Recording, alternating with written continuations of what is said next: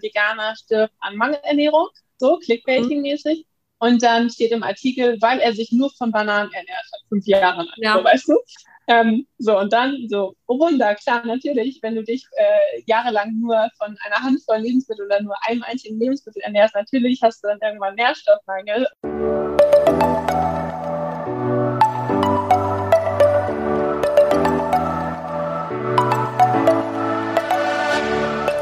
Moin und herzlich willkommen zu einer neuen Folge des Eat Pussy Not Animals Podcast, der Podcast, der dir den Einstieg in die vegane Ernährung erleichtern soll. Moin Freunde, herzlich willkommen zu einer neuen Podcast-Folge von mir. Ich bin heute natürlich nicht alleine. Ich habe die liebe Cynthia hier bei mir im Interview.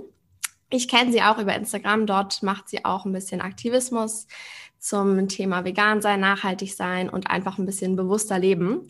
Stell dich doch gerne einmal selber vor und erzähl, wie du zu diesen ganzen Themen gekommen bist. Ja, hallo, äh, mein Name ist Cynthia. Ähm, wie Kara schon gesagt hat, bin ich bei Instagram aktiv und ähm, sensibilisiere so ein bisschen für das Thema Nachhaltigkeit im Alltag und Veganismus. Und ähm, ja, wie ich dazu gekommen bin, ist eine ganz gute Frage. Also ähm,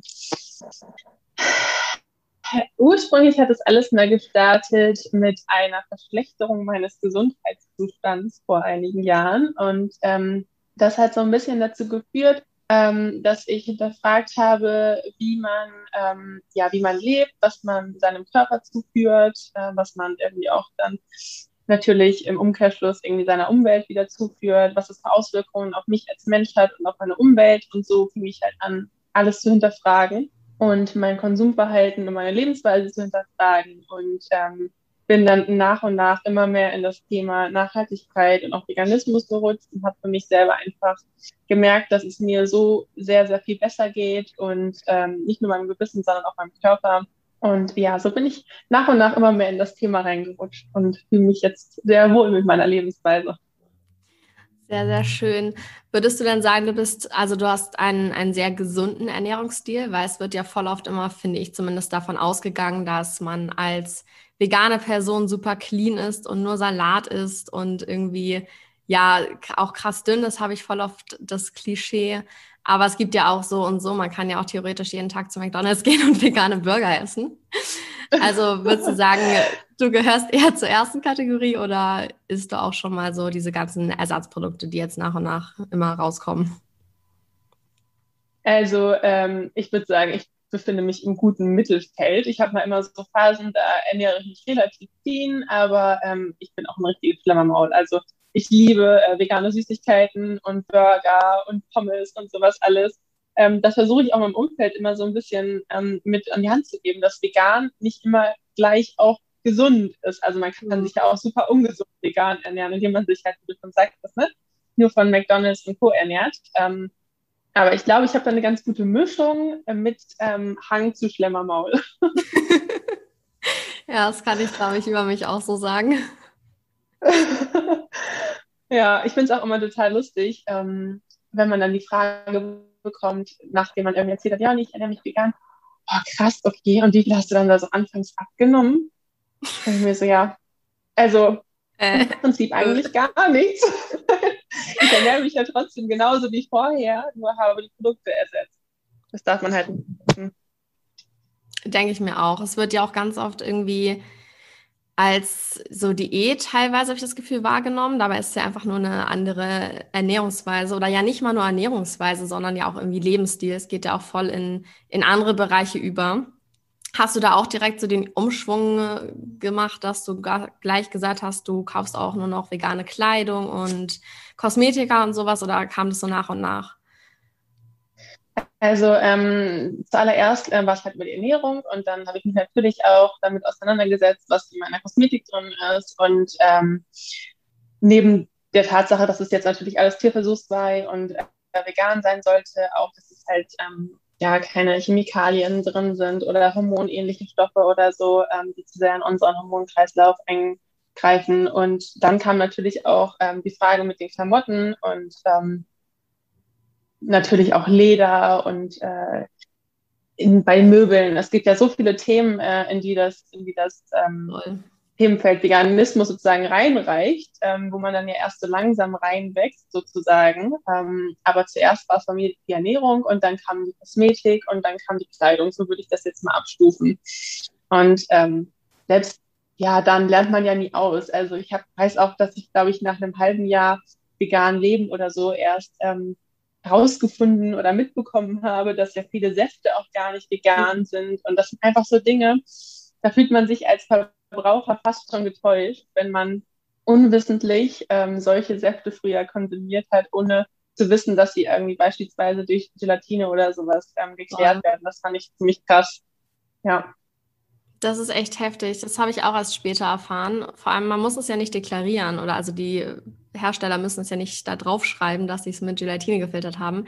Am krassesten fand ich persönlich ja diese äh, Chips frisch ungarisch. Die waren ja eine Zeit lang irgendwie mit Wildaromen oder so. Und dann stand da natürliche Aromen und niemand checkt, dass da Tier drin ist. das fand ich ja. richtig, richtig, richtig krass.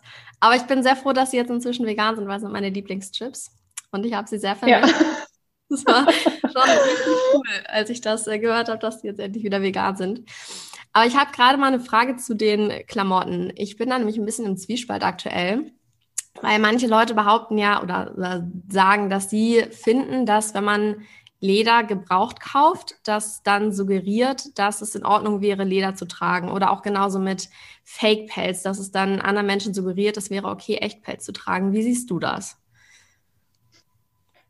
Schwierige Frage, muss ich ganz ehrlich sagen. Also ähm, ich persönlich ähm, habe Leder auch schon Secondhand gekauft, einfach weil ich es schade gefunden hätte, wenn die ähm, Dinge dann irgendwie andernfalls kein zweites Leben geschenkt mhm. bekommen hätten und ich es dann noch schlimmer gefunden hätte, ähm, wenn sie dann irgendwie im Zweifel einfach unverwertet ähm, irgendwann im Müll, auf dem Müll gelandet wären oder so. Und da, das hätte ich dann irgendwie auch nicht über mein Herz bringen können, sozusagen. Also ich finde, es ist eine sehr, sehr schwierige Frage.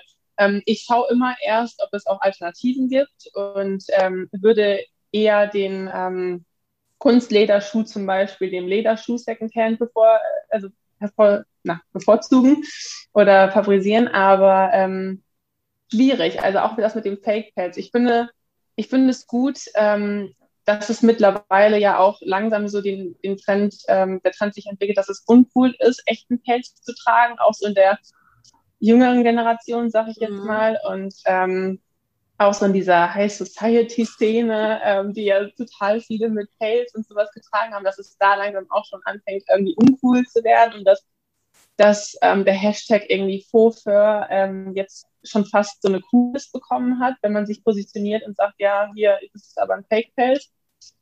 Mm. Deswegen weiß ich, jetzt, weiß ich jetzt gar nicht so, wie man das bewerten sollte. Ich finde es gut, dass es die Alternative gibt und ich finde es, glaube ich, gar nicht verwerflich, wenn man einen, einen Fake-Pelz trägt, weil das dann ja nur ja, dieses Optische ist, was man schön findet. Es muss ja gar nicht sein, dass man damit einen echten Pelz imitiert. Also man muss es ja gar nicht mit diesem tierischen Pelz irgendwie verknüpfen. Das kann ja auch einfach nur eine fusselige Jacke sein, ne? Ja, Oder so. Das stimmt. Also es ist extrem schwierig. Gute Frage, aber sehr, sehr schwierig zu beantworten. Ja, ich, ich Wie siehst du das denn? Ich finde es auch super schwer. Das erste Mal, wo mir das jemand gesagt hat, dass ich keinen Pelz tragen soll oder keinen Fake-Pelz tragen soll, weil es halt echt aussieht, dachte ich mir auch so, naja, dann sollte ich auch keine veganen Burger essen, weil es echt aussieht. Genau. Ich kann schon den Gedanken dahinter verstehen und ich glaube, wenn man echtes Leder gebraucht trägt, dann würde das auch noch ein bisschen mehr dieses, es ist in Ordnung, das zu tragen, hervorrufen, weil eine andere Person ja nicht von außen sehen kann, ob du das Leder jetzt neu gekauft hast oder gebraucht gekauft hast. Aber ich sehe es halt ja. auch so wie du, dass man lieber nochmal ein zweites Leben schenken sollte, als neu Fake-Leder zu kaufen, sozusagen. Also es, ja. es ist schon echt schwierig. Ich muss sagen, so, also echten Pelz würde ich auch Secondhand nicht kaufen, weil ich das einfach, ich irgendwie eine eklige Vorstellung finde, dass sich da so ein Tier, nee, also das mhm. finde ich ganz gruselig. Und ähm, echtes Leder würde ich, glaube ich, denke ich auch Secondhand vielleicht kaufen. Habe ich jetzt nicht, aber ich würde es jetzt auch nicht ausschließen. Aber es ist tatsächlich eine schwierige Frage und ich bin auch noch nicht zu einem ja. absolut reinen, zu einer absolut reinen Meinung darüber gekommen. Das ähm, mhm. ja, ist irgendwie so ein Struggle. Ich finde es auch sehr schwierig. aber es ist halt, wie du, wie du es gesagt hast, ne? Also wenn man, ähm, das, das, kommt ja mit dieses Argument, wieso ist denn als Veganer irgendwie ähm, ein Burger Patty, was genauso aussieht wie echtes Fleisch so. Ja, aber es gibt ja auch viele ähm, Veganer und VeganerInnen, die ähm, den Geschmack sehr wohl mögen Voll. und ähm, nicht, nicht des Geschmackes wegen oder sowas ähm, vegan geworden sind, sondern einfach wegen des Tierleides oder wegen seiner eigenen Gesundheit und man trotzdem aber irgendwie ab und zu noch dieses Geschmackserlebnis haben möchte, dann ist es doch völlig legitim, ähm, dass genau für solche Leute, genau solche Leute holen ja solche Produkte ab oder halt Menschen, die irgendwie gerade dabei sind, sich umzugewöhnen oder so, ne? Ähm, und das ist ja im Prinzip genau das Gleiche, was du sagtest mit den Fake-Jacken. Man kann es ja trotzdem schön finden, aber es ohne Leid haben möchte. Genauso wie, dass man den Geschmack beibehalten möchte, aber ohne das Tierleid dahinter. Ne? Eben, ja, das stimmt. Ja. Wir sind ja auch eigentlich nicht dafür verantwortlich, was andere Leute denken über uns sozusagen. Ähm, ja. Aber das ist auch eine, eine, eine gute Sache, weil ich habe dieses Argument mit diesem, oder was es ist ja eigentlich kein Argument, aber das, was FleischesserInnen oft von sich geben, so ja, warum muss denn ein veganes Schnitzel wie ein Schnitzel aussehen? Ich weiß nicht, was, was sagst du, wenn jemand das zu dir sagt? Weil ich finde, das ist irgendwie das sinnfreieste Argument, was man eigentlich bringen kann. Also, also ich sage meist, dass es ähm, ja gerade für die Leute ist, die gerade anfangen, sich umzustellen. Ähm, sie wissen einfach, was sie dann geschmacklich erwartet. Wenn sie ein veganes Produkt kaufen, was in Schnitzelform irgendwie vor ihnen ähm, verkauft wird oder in der Theke liegt, wissen sie, ah ja, okay, das wird ungefähr wie ein Schnitzel schmecken, wenn da drauf steht veganes Schnitzel oder so. Ansonsten würde da ja stehen irgendwie ähm, Tofu, Ersatzprodukt, äh, gepresst mit Marinade oder was auch immer. Ne? Also man hat keine Ahnung, was kommt jetzt geschmacklich auf mich zu. Und es würde wahrscheinlich auch niemanden ansprechen, der gerade dabei ist, von Fleisch auf, auf vegan, was ja auch schon ein krasser Schritt ist, ohne das Vegetarische irgendwie direkt ähm, einzubauen, würde, würde das wahrscheinlich gar nicht abholen. Deswegen versuche ich das meist so zu erklären, dass es halt gerade für die Leute, die den Geschmack gut finden, aber das Ziel halt nicht haben wollen, ja super ist, weil sie wissen, was auf, was auf sie zukommt. Ne? Also sie wissen, was sie geschmacklich erwartet. So, und nur weil wir uns vegan ernähren, heißt es ja nicht, dass wir jedes Mal unsere Burger Patties selber aus Kidneybohnen und Kichererbsen und äh, Buchweizen machen müssen, sondern man kann ja ähm, genauso gut auch mal so ein Ersatzprodukt nehmen. Und ähm, ja, also in es ist ja genauso sinnlos, irgendwie ein Tier ähm, zu töten, zu schlachten, klein zu häckseln und dann in eine Burgerbannform zu pressen. So, warum können wir das dann nicht auch mit, mit äh, Pflanzen machen und das dann einfach so nennen, damit die Allgemeinheit weiß, was sie halt irgendwie geschmacklich erwartet? Ich glaube, das ist halt so ein bisschen das Ding, dass wir gerade in der Umbruchsphase sind und der Autonormalverbraucher einfach gar nicht weiß, womit er rechnen soll, wenn er solche Produkte kauft. Und da erleichtert es natürlich total, wenn er draufsteht, irgendwie veganes Hack. Dann weiß er sofort, welche Gerichte er damit ähm, machen kann. Ne? Also das, das ist es, glaube ich, immer eher so ein bisschen, ja. Gab es denn schon eine relativ große Auswahl, als du angefangen hast, dich vegan zu ernähren, oder war das dann noch sehr beschränkt? Ähm, das war sehr beschränkt. Also ich wohne jetzt ja auch nicht in einer absoluten Großstadt, muss man mhm. dazu sagen. Und ähm, da hatte man in unserem Supermarkt so ähm, eine Käsesorte und äh, zwei, drei ähm, vegane Wurstersatzsorten. Immerhin. Und ähm, immerhin, ja. Aber ich muss sagen, dass ich anfangs auch gar nicht so viele Ersatzprodukte ähm, gekauft habe, weil ich es anfangs probiert hatte und sie mir auch noch nicht so wahnsinnig geschmeckt haben, weil ich finde, wenn du wenn du gerade erst aufgehört hast, Käse zu essen beispielsweise, dann schmeckt der vegane Käse anfangs natürlich nicht, nicht super ähnlich, sondern schon anders. Und da habe ich dann ähm, anfangs erstmal lieber komplett weggelassen und auch geschaut, was ich dann alternativ essen kann, was ich auch selber machen kann und habe ein ganz, ganz anderes Bewusstsein für Lebensmittel entwickelt und auch koche seitdem auch viel vielfältiger und aufwendiger, weil man sich einfach viel mehr mit den, mit den Dingen beschäftigt sozusagen. Ähm, und das mit den Ersatzprodukten kam dann nach und nach, als die Vielfalt dann auch kam. Ne? Und es preislich auch ähm, attraktiver wurde, weil die ersten Produkte natürlich noch sehr, sehr viel teurer waren und ähm, geschmacklich auch attraktiver geworden ist. Ja, kam dann so mit der Zeit. Und ich muss auch ganz ehrlich sagen, ähm, dass mir zum Beispiel so Burger, ähm, Buns und sowas alles anfangs noch zu sehr nach Fleisch geschmeckt haben. Also das konnte ich irgendwie anfangs nicht essen. Also die ersten anderthalb Jahre fand ich das total eklig und konnte das im, im Kopf noch nicht voneinander trennen, dass das jetzt kein Stück Fleisch oder totes Tier ist, sondern irgendwie da, ähm, weiß ich nicht, ähm, rote, rote andere Farbe rausläuft, sozusagen aus dem äh, veganen ne, Band, was man anschneidet, sondern ähm, ja, dass es pflanzlich ist.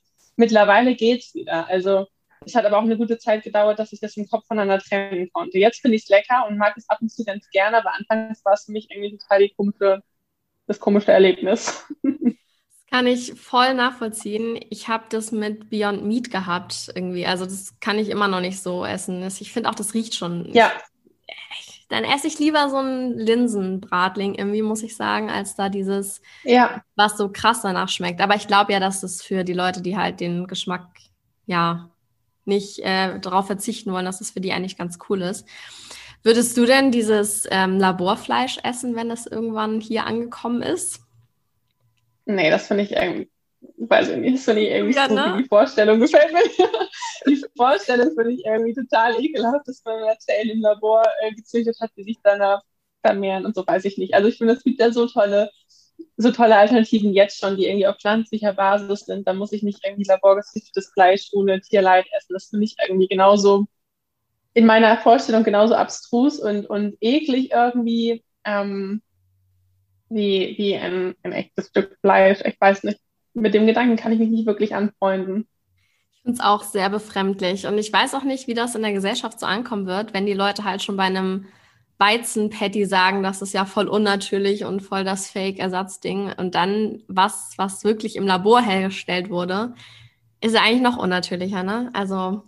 Ja, finde ich auch. Also, ja, finde ich auch. Genau wie äh, von vielen, ähm, ich sage jetzt mal, äh, Kritikern ja auch dann häufig, ja, die Ersatzprodukte sind ja voller Chemie und ähm, das kann ja gar nicht gesünder sein als ein Stück Fleisch. Und da musste ich mich dann auch immer zusammenreißen und denken, ja, natürlich, also es gibt ja auch solche und solche Ersatzprodukte. Ne? Es sind ja auch alle nicht qualitativ miteinander vergleichbar unbedingt. Und ähm, es ist ja auch nicht so, dass man sich da permanent oder ausschließlich von ernährt. Und ähm, in so einem Stück Fleisch ist mit Sicherheit nicht weniger Chemie und Medikamente und ähnliches enthalten. Aber das, das sieht man ja dann immer nicht, ne? Steht ja nicht mit hinten drauf auf der Hackpackung. Ja, leider. Das würde wahrscheinlich. Was da so mit beigefüttert worden ist, oh, ja. Schon eklig. Aber das kommt dann auch meistens von so Leuten, die morgens, mittags, abends Wurst essen, ne? Irgendwie habe ich so das Gefühl. Genau. Genau, die sagen dann, ähm, ach nee, ich esse eigentlich nur so einmal oder zweimal die Woche Fleisch, dann gibt es Steak. Ah ja, und was ist das so zum Frühstück? Ja, also da kann man ein bisschen Leberwurst ausbrot und so, das zählen sie schon gar nicht mal mit. Das ist wirklich so. Das ist mir auch aufgefallen. Das ist, ist, ist gar nicht mehr irgendwie ja. im Bewusstsein drin, dass das auch ein Tier war. Nee, das ist ja Aufschnitt. Oh, das ist ja Aufschnitt. Das ist ja kein, das ist ja kein Stück Fleisch in der Hauptmahlzeit, genau. sondern das ist ja Aufschnitt. das fällt ja nicht dazu. Aber mhm. ich habe früher ich auch, auch irgendwie, ich habe auch voll viel Wurst gegessen. Ich habe immer diese, diese Fleischwurst gegessen, wo es jetzt aber auch voll die geile vegane Alternative gibt. Ich liebe die. Ist richtig lecker. Mhm. Ja, ich habe ich hab tatsächlich ähm, damals viel äh, Mortadella und Salami gegessen. Salami mochte ich auch gern, muss ich sagen, vom Geschmack her. Und Hack mochte ich auch gern, aber das waren so die, ja, das waren fast schon die einzigen drei Dinge, die ich gerne mochte an Fleisch. Ähm, aber Hack kannst du ja mittlerweile auch echt super ersetzen. Mega, auf jeden Fall. Was kochst du denn so am liebsten? Was ist so dein Go-to veganes Gericht? Oder hast du überhaupt eins? Ja, also mein Lieblingsgericht äh, sind Aufläufe. Ich bin voll der Auflaufmensch geworden. Einfach, ähm, weil ich ein sehr unkoordinierter Mensch bin und ähm, auch mittlerweile, also, beziehungsweise immer noch nicht ähm, so einen richtigen Essensplan oder Kühlschrankplan oder sowas habe, sondern meist immer ziemlich unkoordiniert einkaufe und dann immer schauen muss, was gerade abläuft und damit dann improvisieren muss. Und dafür sind Aufläufe super. Man braucht immer nur so ein bisschen Hafercuisine oder Sojacuisine zu Hause als Bindemittel, ein paar Gewürze, ähm, Nudeln, Kartoffeln, ähnliches, äh, alles mögliche, was man ganz zu Hause hat, Gemüse klein schnibbeln. Ja, also ich bin total der Auflaufmensch, das mag ich gern. Das ist voll der ja. gute Hack für Resteverwertung tatsächlich. Ja, also du brauchst Geil. wirklich immer nur so, so ein bisschen ähm, Hafer- oder Soja-Cuisine zu Hause. Gewürze hat man sowieso immer da und dann kann man alles reinschmeißen, was man noch zu Hause hat. Mega. Machst du dann also Käse drauf auch? Also veganen Käse immer oder auch mal selbstgemacht mäßig? Also ähm, ich nehme gerne den, den Streukäse oben drauf, wenn, wenn ich ihn zufällig noch im Kühlschrank hatte. Aber ansonsten auch gerne mal ähm, Parmesan selber gemacht, mit Hefeflocken und Cashews. Das geht ja auch immer ganz gut. Mega. Ja. Ich habe früher tatsächlich als ich gerade erst vegan geworden bin, da auch nicht so Streukäse-Alternative gab, da habe ich manchmal einfach immer nur Mandelmus auf die Lasagne gemacht. So gegen Ende, wenn oh, ich ja. fertig war, einfach so ein bisschen Mandelmus. Das war voll krass. Es hat jetzt nicht wie Käse geschmeckt, aber irgendwie trotzdem voll so eine nice Kruste gebildet. Ich weiß auch gar nicht, aber das war echt irgendwie ganz geil, muss ich sagen. Also. Aber auf die Idee muss man auch erstmal kommen, ne? Ja. aber es gibt so viele Möglichkeiten, Käse zu ersetzen. Das ist echt easy geworden. Ja, das stimmt. Finde ich auch. Mein, ähm, mein kleines Laster war ähm, Feta. Mhm. Also von Feta kam ich am, am schwierigsten ab, sage ich jetzt mal. Ähm, ich habe sehr, sehr viel Feta gegessen, als ich noch äh, Milchprodukte gegessen habe. Und ähm, da habe ich mich lange sehr schwer mitgetan, weil es da ja auch sehr, sehr lange keine gute Alternative gab. Aber mittlerweile ähm, gibt es ja auch da schon ein, zwei Dinge, die ganz gut schmecken. Und je länger der, der wahre Feta Geschmack in den Hintergrund rückt, desto weniger Vergleich hat man dann auch und umso besser schmecken dann ähm, die Alternativen. Was ist deine Lieblingsfeta-Alternative? Bedder Hirte. Mm, der ist richtig gut, ja. ja. Den, den mag ich sehr, muss ich sagen. Also sowohl Natur als auch mit Kräutern finde ich ihn schon sehr, sehr geil.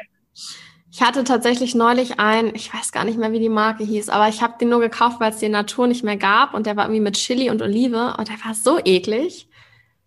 Oh, ja, okay, hört sich aber eigentlich ja ganz lecker an. Ja, könnte man meinen, aber ich, also gut, ich habe es auch, es war auch einfach ein Fehler von mir, weil ich mag weder Oliven noch Scharfes, aber ich wollte halt unbedingt okay. Feta haben und es gab den anderen nicht mehr und dann war ich so, nein, hätte ich den mal nicht gekauft.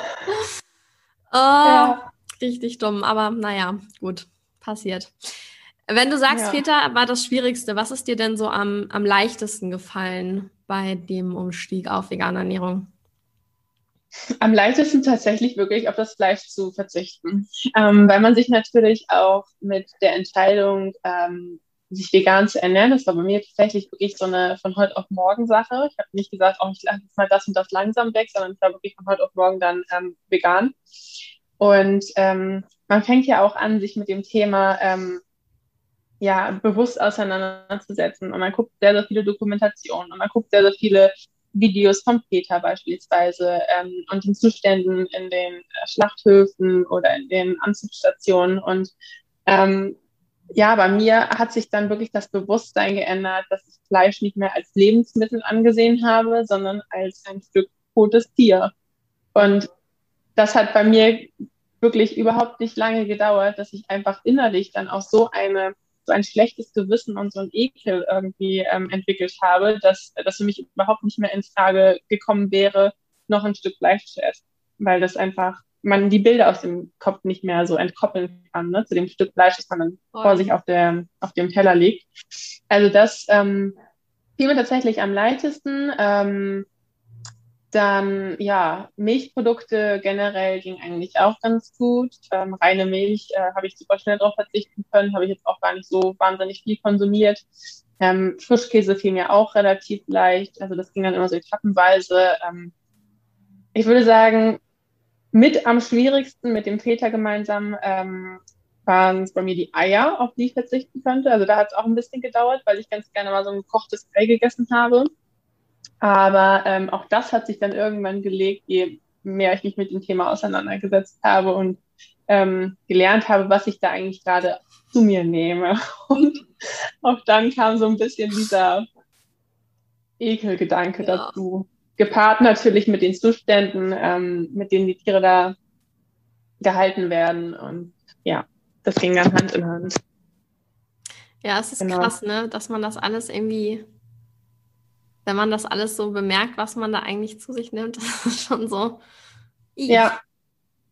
Das wie ist echt Wahnsinn. Und ich, ja, wie konnte ich? Und vor allem, also ganz komisch fand ich bei mir irgendwie auch, dass ich, dass ich gefühlt irgendwie so die Jahre davor mit so Scheuklappen durchs Leben gelaufen bin. Mhm. Es ist ja mhm. nicht so, dass man dass man gar nicht wusste, ähm, wie, wie, mit wie viel Tierleid das verbunden ist, aber man hat es so von sich weggestoben, weil irgendwie war es ja normal, Fleisch zu essen und irgendwie wurde es einem ja so vorgelebt und die Familie hat Fleisch gegessen und die Freunde haben Fleisch gegessen und dadurch war es dann irgendwie wieder okay, auch wenn sich das total paradox anhört. Aber man hat auch gar nicht genauer hinschauen wollen, bis dann irgendwie bei einem selber dieser Schalter umgelegt worden ist und ähm, man dann einfach noch genauer hingeschaut hat und diese Dinge auch wirklich ähm, die Macht gegeben hat, zu einem vorzudringen und nicht irgendwie das alles so beiseite zu schieben und als so surreal und nicht greifbar anzusehen. Das war immer so mein Problem. Also ich habe es einfach, ich habe viele Dinge zwar vorab auch schon ähm, gesehen und war mir über viele Dinge bewusst, habe es aber überhaupt nicht an mich rangelassen, sondern es irgendwie so als, es passiert nicht wirklich abgetan. Ja. Voll, ich kann es so voll nachvollziehen. Ich erinnere mich irgendwie an einen Gedanken, den ich mal hatte. Da habe ich kein Fleisch gegessen, aber halt noch Milch und Käse und alles. Und habe mir dann so gedacht, ja, aber die Tiere werden ja schon schlecht gehalten, ne? Aber so schlecht kann es ihnen ja auch nicht gehen. Ist ja jetzt nicht so dramatisch irgendwie. Äh, ja, genau. Wirklich heftig, wie man schafft, es so zu verdrängen und sich irgendwie das. Total. Also. Total. Und dann, dann kommt ja irgendwie auch noch das Argument, ähm, von, von Freunden und Familie dazu, ja, aber du jetzt als einzelner Veganer oder Veganerin kannst ja auch nicht so viel ändern. Ne? Also deswegen, ob du jetzt vegan bist oder nicht, das macht ja keinen Unterschied, deswegen ist es doch kein. Ja. ja. Aber wenn alle so denken würden, dann ändert sich gar dann nichts. Dann ist halt wirklich so, ne? Und ja, ich glaube auch. Ich meine, jede Bewegung oder jede, jede große Evolution Revolution hat ja mit einem Einzelnen angefangen oder mehreren einzelnen Personen, die irgendwie versucht haben, was zu verändern. Und deswegen denke ich, dass auch vegane Bewegung viel erreichen wird. Dass man ja auch. Ja, und man sieht es ja jetzt auch schon ähm, in den Zahlen, genau. Man sieht es in den Zahlen. Also ähm, die, die Fleischverkäufe gehen zurück, der Pro-Kopf-Verzehr ähm, von Fleisch geht zurück ähm, die Anzahl von Vegetarierinnen und Veganerinnen äh, nimmt zu. Und ähm, das führt natürlich dann auch dazu, dass ähm, ein Umdenken stattfinden muss. Also nicht nur in der Tierhaltung, sondern generell ähm, ja in den ganzen Konsumverhalten, ähm, aber auch in dem, in dem Verhalten der Bauern, wie Tiere gehalten werden und so weiter. Das zieht ja eine wahnsinnige, wahnsinnigen Rattenschwanz mit sich. Voll. Glaubst du denn dran, dass wir irgendwann in einer Welt leben, wo vegan einfach kein Begriff mehr ist, weil die meisten vegan leben oder vielleicht alle? Es wäre so schön, das noch miterleben zu können. Ja, ne? also, ich auch. Das ist so ein bisschen so eine, so eine kleine Utopievorstellung. Ähm, es, wäre, es wäre schön, miterleben zu können, wenn man im Restaurant nicht mehr bewusst das Gericht ohne Fleisch bestellen müsste, sondern bewusst dazu sagen müsste, wenn man Fleisch wollen würde. Also dass es quasi ähm, zur Norm wird, dass die Gerichte vegetarisch, wäre ja auch schon mal ein Anfang, oder vegan angeboten werden und man dann explizit on top erwähnen müsste, wenn man ein Stück Fleisch dazu haben wollen würde. Das wäre ja schon mal was Schönes. Ich habe jetzt gerade letztens ähm, ich habe gerade letztens von einem, von einem Restaurant, von einem ziemlich hochpreisigen Restaurant gelesen, das ähm, in New York City jetzt Corona-bedingt geschlossen war und jetzt eröffnet. Du nix du hast wahrscheinlich auch gelesen. Ja, ich glaube. Und ähm, jetzt wieder eröffnet und ähm, die Neuerung gebracht hat oder beziehungsweise ähm, mit, mit der Neuerung öffnet, dass es jetzt komplett ähm, vegan ist. Und davor halt nicht gar nicht irgendwie in die Schiene ging, sondern ein ganz normales, sehr hochpreisiges Restaurant war und sich jetzt dafür entschieden hat, wieder zu eröffnen, aber nur noch vegane Sachen anzubieten. Und das fand ich einfach, das fand ich richtig schön und es hat Mut gemacht und ähm, das wäre irgendwie schön, äh, wenn, wenn es tatsächlich, wenn wir es noch miterleben könnten, wenn es tatsächlich äh, die Norm wird. Ja, das habe ich, habe ich auch gehört. Das war ja auch ganz groß überall. Ich finde es auch richtig, richtig toll. Also ich habe vorher von diesem Restaurant noch nie was gehört, aber scheint ich ja schon irgendwie relativ ja bekannt zu sein auch. Und ich fand es auch einen richtig coolen Step einfach, dass sie gesagt haben, jetzt alles vegan. Ja. Wie du sagst, das macht Mut, irgendwie so eine, ja, positiven Nachrichten zu hören. Total. Wie ist denn bei dir in der Umgebung, wo du wohnst? Kann man da gut vegan essen oder ist noch eher schwierig? Ähm, also ich wohne ja in der Nähe von Lübeck hm. und ähm, tatsächlich ähm, ist gerade so in den letzten zwei Jahren ziemlich viel passiert in die Welt, was äh, vegane Restaurants und sowas angeht. Da bin ich extrem glücklich drüber. Ähm, wir haben einen total leckeren veganen ähm, Dönerladen. ähm, der Wöhner anbietet und alles, was das Herz begehrt. Total lecker. Dann haben wir ähm, ja noch ein, zwei andere Restaurants, die geöffnet haben und auch das Frühstücksangebot zum Beispiel, dass man vegane Frühstücke erhält in Cafés, die ähm, jetzt nicht pur vegan oder nur vegan ähm, anbieten. Das ist auch, hat sich auch ins Positive äh, verändert und das Angebot ist größer geworden. Also ähm, ja, da merkt man schon, dass sich da einiges tut und äh, ich bin froh, dass, dass man jetzt halt auch außerhalb immer mehr Optionen hat, ne? dass man nicht irgendwie explizit schauen muss, welches Restaurant kommt für mich in Frage, sondern dass man ähm, jetzt mittlerweile auch wirklich schon spontan in die Stadt gehen kann und ähm, eigentlich fast immer was findet als Vegan oder Veganerin. Echt gut. Ähm, ja. Wie ist es denn bei dir? Habt ihr viele Auswahlmöglichkeiten? Also ich wohne ja in Berlin und das ist auf jeden Fall, man könnte schon sagen, so ein kleines Paradies. Weil ich habe so das Gefühl, man muss sich nur einmal im Kreis drehen und hat schon so zehn vegane Möglichkeiten, wo man irgendwie was essen kann. An jedem zweiten Restaurant steht dran vegan oder vegane Option oder sowas. Also da habe ich schon echt meinen Wohnort ganz gut ausgesucht. Da ist schon sehr, sehr, sehr viel da. Ich komme ja auch aus Hamburg ursprünglich und äh, da bin ich auch vegan geworden. Ich weiß noch, ich habe dann am Anfang irgendwie ein veganes Restaurant entdeckt gehabt. Das hieß, wie hieß das, The Vegan Eagle oder so. Und da hatten die irgendwie immer eine wechselnde Speisekarte mit veganen Gerichten. Also es war auch mega cool. Also da hatte ich jetzt auch schon eine gewisse Auswahl. Aber so teilweise, wenn man irgendwie Leute besucht in anderen Städten, die kleiner sind, ist schon, schon krass manchmal, was es für einen Unterschied macht. Und dann endet man halt doch mit ja. dem Pommes und dem Salat, weil es nichts anderes gibt. Aber ja, ich denke mir, ja. irg irgendwas findet man halt immer und am Ende sind es dann halt sonst nur Pommes. Aber es gibt Möglichkeiten. Aber ja, es ist natürlich richtig. schöner, hier zu wohnen und so eine krasse Auswahl zu haben. Ja, ich, also ich komme auch aus Hamburg und habe mich ja im Gegensatz cool. zu dir dann, äh, was vegan ähm, Möglichkeiten angeht, verschlechtert.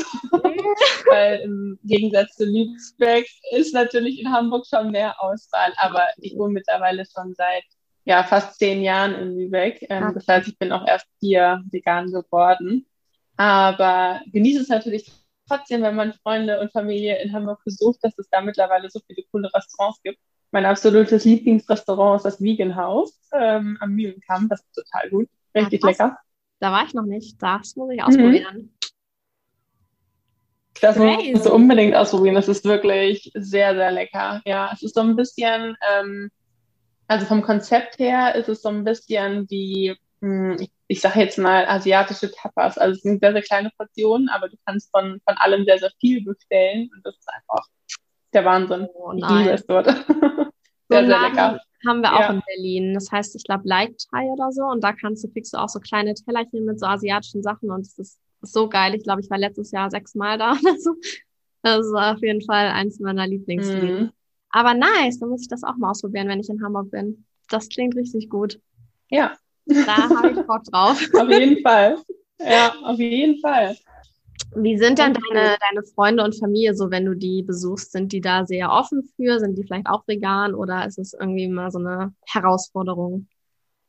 Ähm, also anfangs war es sehr verwirrend für meine Familie, da ich äh, mich nur nicht nur vegan ernähre, sondern auch ähm, glutenfrei. Mhm. Und ähm, ja, meine Mutter war anfangs ein bisschen überfordert und konnte die Begriffe auch nicht wirklich auseinanderhalten. Ähm, ja, ich kann mir vorstellen, dass es, dass es natürlich irgendwie, wenn man sich ganz normal in Anführungszeichen ernährt, ähm, schon ein bisschen äh, schwierig ist, dann irgendwie einzutauchen, wenn man ähm, Besuch empfängt, der sich vegan und dann auch noch vielleicht äh, glutenfrei oder staminarm oder sowas ernährt, dann äh, muss man natürlich irgendwie mh, dreimal hinschauen, was man jetzt noch auftischen kann. Aber die waren alle tatsächlich sehr, sehr offen und ähm, mein Bruder und seine Frau ähm, und meine Eltern und auch die Eltern von meinem Freund und seine Schwester, die sind alle, haben da super drauf reagiert und ernähren sich jetzt ähm, zum größten Teil auch alle vegan. Und ähm, ich erinnere mich noch daran, dass wir vor zwei Jahren an Weihnachten ähm, bei meinem Bruder und seiner Familie gefeiert haben und entschieden haben, dass wir das halt komplett vegan ausrichten. Und meine Eltern wussten aber nichts davon. Wir wollten einfach nur schauen, dass, ob sie rausschmecken, dass wir komplett vegan gekocht haben. Krass. Und hatten halt auch Lasagne und Flammkuchen und alles Mögliche gekocht. Also ich hatte eine Lasagne gemacht, mein Bruder hat das Flammkuchen gemacht, dann hatten wir noch Nachtisch, Mousse Schokolade und Tiramisu und alles Mögliche. Und ähm, meine Eltern waren so begeistert vom Essen und fanden alles so lecker. Und dann haben wir wirklich erst am Ende, als alles aufgegessen war, auch der Kuchen und der Nachtisch und so gesagt, ja, das war übrigens alles vegan. Und da haben die echt nicht schlecht gestaunt. das war auf jeden Fall, das war, glaube ich, auch nochmal so ein guter Schlüsselmoment für die, um zu erkennen, okay, ähm, man ernährt sich jetzt nicht nur noch von, von Salat und, äh, und Sprossen, sondern ähm, kann tatsächlich sich ganz genau so weiter ernähren, wie man es vorher auch getan hat. Man muss einfach nur einige Dinge ersetzen. Und ja, in meinem Freundeskreis haben da auch alle ganz gut darauf reagiert. Ähm, mein Freund natürlich auch. Der ähm, hat nicht lange gebraucht, um nachzuziehen. Und ja, also da war ich sehr, sehr froh, dass ich so verständnisvolle Leute in meinem Umfeld hatte und nicht irgendwie Menschen, die da total, ähm, ja, verständnislos sind oder es einfach nicht richtig verstehen wollen und ähm, einen anderen mit Fragen löchern oder halt so Argumente ähm, an den Tag bringen, die, ja, und warum ist dir jetzt irgendwie dein Burger, der genauso aussieht wie der normale oder sowas, ne? Oder für Soja brennt der Regenwald und solche Dinge, ne? Also diese Klassiker da bin ich froh, dass ich äh, von solchen Sachen weitestgehend verschont worden bin, sondern wirklich nur Leute in meinem Umfeld hatte, die, die das alles total in Ordnung war. Die waren einfach nur interessiert, warum, was meine Beweggründe sind, warum ich das tue. Und ähm, haben dann selber auch äh, die Erfahrung gesammelt, dass sich wirklich auch mit veganer Ernährung und auch mit Fleischverzicht auch ähm, Entzündungen und Schmerzen und sowas lindern lassen. Das war auch echt schön zu sehen. Das klingt richtig perfekt eigentlich. Voll, voll ja, wie war es bei dir? Ähm, ich habe ja zu dem Zeitpunkt habe ich noch zu Hause gewohnt. Ich war da 17, wo ich vegan geworden bin. Und es war eigentlich schon relativ unkompliziert. Ich habe dann halt selber immer eingekauft und dann auch angefangen, selber zu kochen, was erstmal eine Umstellung war, weil ich vorher gar nicht gekocht habe. Ich habe immer so, ich glaube, mein Standardmittagessen war Brot mit Ei und Käse. Super eklig. Und äh, ja. ja. dann musste ich halt erstmal mich so da reinfinden, was ich denn kochen und essen kann. Und mein Dad war da am Anfang ein bisschen nicht anti, aber sehr, also er hat zu mir gesagt, ich sollte es nicht so, nicht so pushy machen, das sagt er immer noch. Ähm, aber mittlerweile ist er da auch schon irgendwie offen dafür geworden. Und ähm, ich war letzt, letzte Woche da irgendwie und hatte genau Torte, wir hatten so Erdbeertorte gegessen, die halt vegan war hat mein Freund mitgebracht und dann meinte er aus, oh, die schmeckt so gut, man schmeckt gar nicht, dass es vegan ist, richtig lecker. Also ich glaube, es, es wird mittlerweile, auch wenn ja. ich nicht mehr da wohne und jeden Tag das vegane Essen koche, aber ich glaube, so mittlerweile ist irgendwie schon mehr Offenheit dafür da. Und was ja. mir neulich aufgefallen ist, da war ich auch essen mit ein paar Freunden. So anfangs war niemand in meinem Umfeld vegan oder so eine, zwei Personen höchstens. Und dann habe ich mich mal so umgeguckt und dann waren auf einmal sind so fast alle in meinem Umfeld vegan. Ich weiß nicht, ob es so daran liegt, dass ich das, die dazu gebracht habe oder nur noch Leute anziehe in mein Leben, die irgendwie auch sich vegan ernähren. Aber das fand ich irgendwie eine krasse Erkenntnis, so was man ja, da auch für eine Bubble schafft. Total. Aber alles in allem, ähm, ja, war es jetzt auch nicht krass kompliziert bei mir. Ich wurde nicht doll dafür gehatet oder so. Das war auch schon relativ Aber natürlich hat man so die ein oder anderen Kommentare, die man sich anhören muss. Wie eigentlich. Ich weiß, ähm, jetzt mir ist noch eine Sache eingefallen. Ich weiß noch, ähm, die einzigen Bedenken haben meine Eltern, glaube ich, geäußert, ähm, ob ich denn dann nicht irgendwie Mängel oder mhm. Mangelerscheinungen oder sowas entwickeln könnte. Und ähm, da muss man dann auch einfach mal genau nachfragen und fragen, ja, was befürchtet ihr denn? Also welche, welche Sachen meint ihr denn, könnten mir fehlen? So, und dann kommen ja so die Klasse, ja, und B12 und hier und da. Und dann habe ich gesagt, ja, habt ihr euch schon mal damit auseinandergesetzt, wie ihr, oder wie das B12 in eure Körper kommt. Und dass das Tier durch das oder die tierischen Produkte, die ihr verzehrt, um das B12 aufzunehmen, ähm, einfach nur Zwischenlager sind, also Transportmittel, um in euren Körper zu kommen und dass es auch nur beigefüttert wird. Ne? Also ähm, das, waren, das waren schon so das waren die einzigen Bedenken, ähm, die, die geäußert worden sind, dass ich da aufpassen soll und dass es gar nicht gesund sei, dann irgendwie das ähm, künstlich zu supplementieren. Ähm, ja. Kann man aber auch schnell entkräftigen, wenn man aufklärt. Und, genau. Voll. Was ich so interessant finde, ist, dass die meisten Menschen gar nicht irgendwie über Nährstoffaufnahme nachdenken, bis du halt erzählst, dass du vegan bist. Und dann kommt eine andere Person an, die jeden Tag zum Burger King isst und äh, geht und da den ähm, Burger isst nur noch. Und da wird aber sowas nicht geäußert, so was ich irgendwie, ja, witzig ja. finde. ja, und, und kommt dann ja meist auch von ähm, Personen, die, wie du schon sagst, sich gar keine Gedanken über Ernährung machen mhm. und im Zweifel auch noch rauchen und jedes Wochenende Alkohol trinken und ähm, sich vielleicht auch gar nicht so super gesund ernähren und sich dann ja wiederum auch gar keine Gedanken darüber machen, was das Rauchen oder der Alkohol den an Nährstoffen entziehen könnte und ob sie da irgendwelche Mängel durch verursachen oder so. Aber sobald du vegan bist, äh, musst du ja aufpassen, weil dann äh, kannst du ja Mängel äh, entwickeln. Ja, das ist schon witzig. Aber da sieht man ja auch mal, das waren, das waren ja dann vielleicht einfach ein, zwei ähm, Vorfälle, wo tatsächlich irgendwie Nährstoffmenge von ähm, Veganern zu Krankheiten oder irgendwas geführt haben, die in den Medien dann einfach wahnsinnig aufgepusht ja. worden sind. Und das sind dann so Kernereignisse, die sich in den Köpfen ähm, von den Menschen festsetzen, ne? weil das negative Sachen setzen sich ja sehr, sehr viel stärker in den Köpfen fest als positive Dinge. Und das sind dann auch so diese Erfahrungswerte, äh, die die Menschen meinen zu haben, auf die sie dann zurückgreifen, sobald sie das Stichwort vegan hören. Und es ist wahrscheinlich auch der einzige richtige Einwand, den sie haben oder ne, das einzige wahrhaftige Gegenargument oder so, was sie hervorbringen können in dem Moment. Deswegen ist das auch mal meist das Erste, was man zu hören bekommt. Ja, das ist voll der gute Punkt. Das finde ich auch ein bisschen traurig, vor allem weil oft auch bei so Artikeln ja in der Überschrift irgendwas so Clickbait-mäßiges angepriesen wird und dann wird im Artikel sogar das noch widerlegt oder auf jeden Fall entkräftet. Aber die Leute lesen nur die Überschrift ja. und sind dann so, ha, ich habe ja. da gelesen, da ist irgendwer gestorben und der hat sich auch Richtig. vegan ernährt. Das ist, und, genau, das ist, das ist wie wenn man äh, in, in der äh, Überschrift schreiben würde, Veganer stirbt an Mangelernährung, so Clickbaiting-mäßig. Mhm. Und dann steht im Artikel, weil er sich nur von Bananen ernährt hat, fünf Jahre lang. Ja. So, weißt du? Ähm, so, und dann so, oh Wunder, klar, natürlich, wenn du dich äh, jahrelang nur von einer Handvoll Lebensmittel oder nur einem einzigen Lebensmittel ernährst, natürlich hast du dann irgendwann Nährstoffmangel und natürlich bist du auch gleichzeitig Veganer, wenn du nur Bananen isst, aber du bist eben nicht daran gestorben, weil du dich vegan ernährt hast so, und deshalb einen Nährstoffmangel ähm, entwickelt hast. Natürlich äh, muss man so oder so auf eine ausgewogene Ernährung achten, aber ich würde behaupten, dass der Autonormalverbraucher mehrere Mängel aufweisen würde als die Veganer, weil wir uns schon sehr, sehr viel bewusster mit, mit der Ernährung und der Nährstoffaufnahme beschäftigen als, ähm, ja, als viele Menschen, die sich herkömmlich ernähren.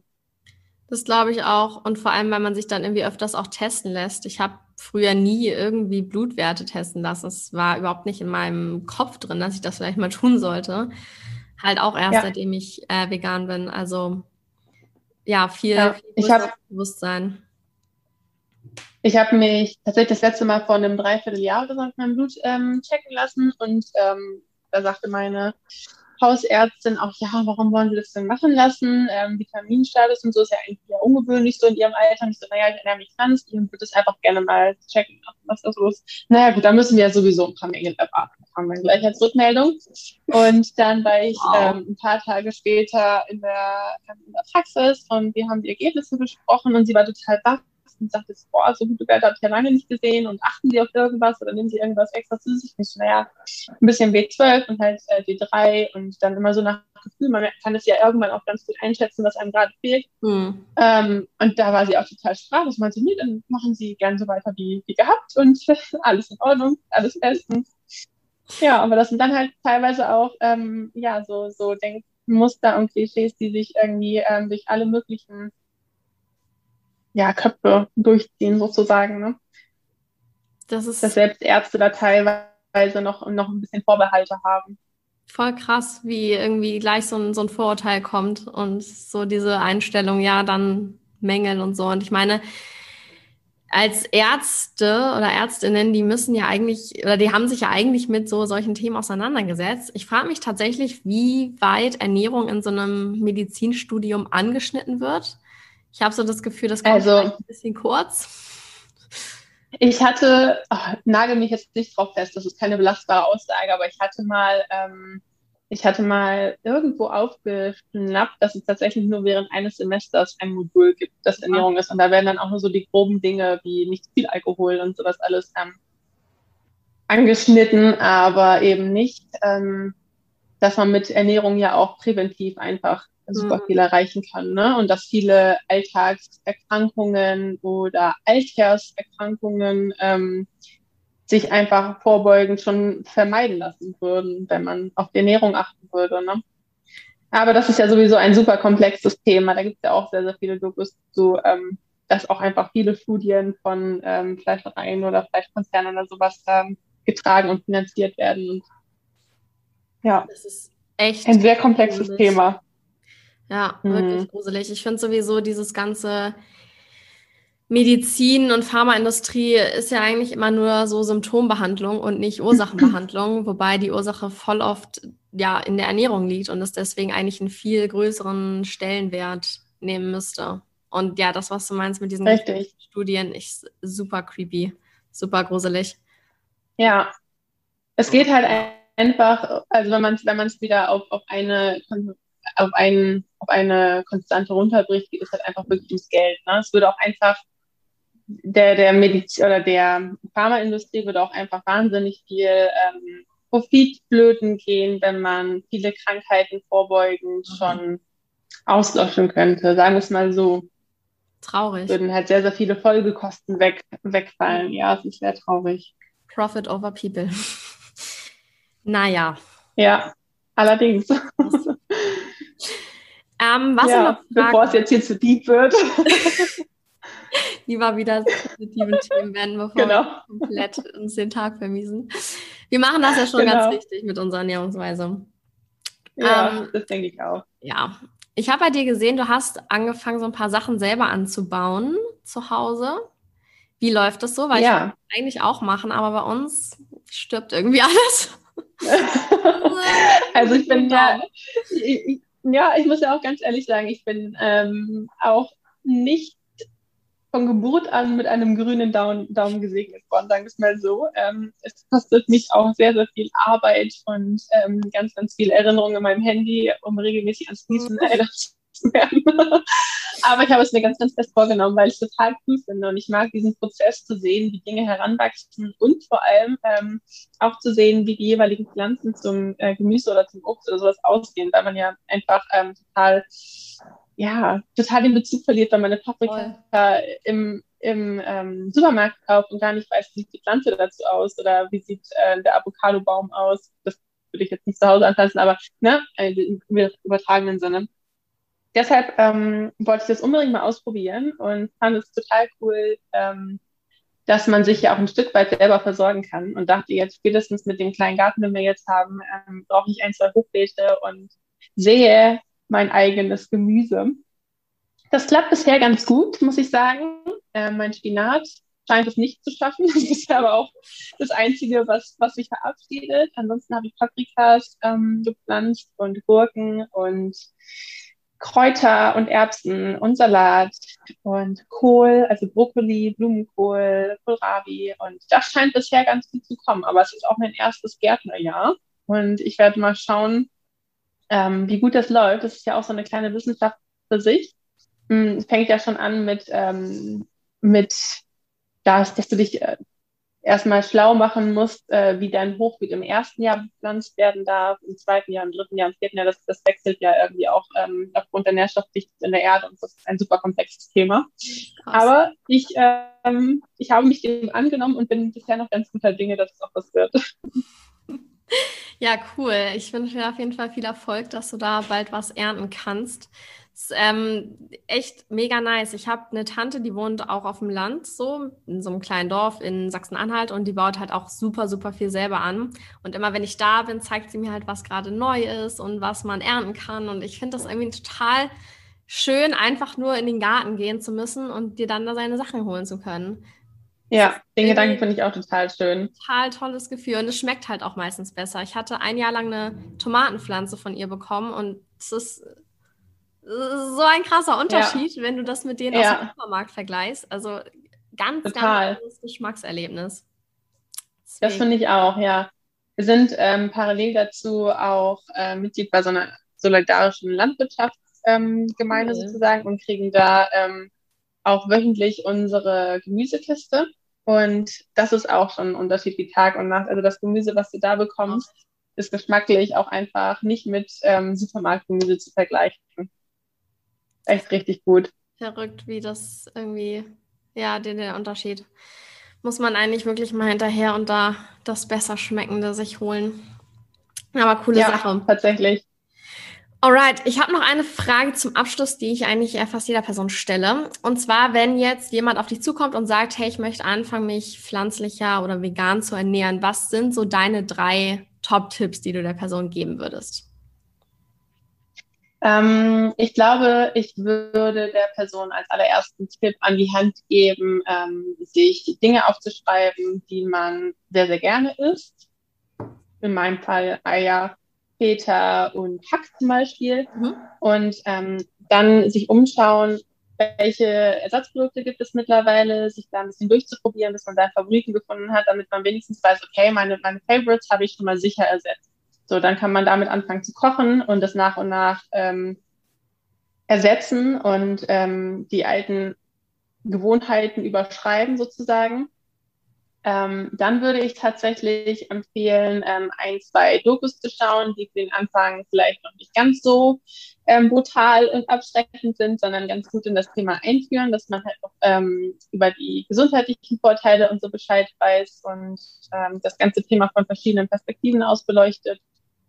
Und der dritte Tipp, den ich mit an die Hand geben würde, ähm, ist, gute Frage.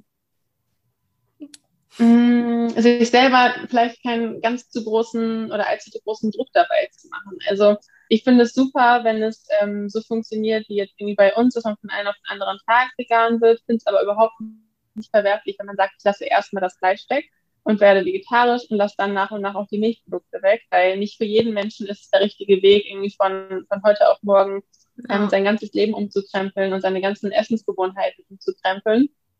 Ähm, bei manchen ist vielleicht auch dieser, ähm, diese leise Ausschleichung der tierischen Produkte der richtige Weg.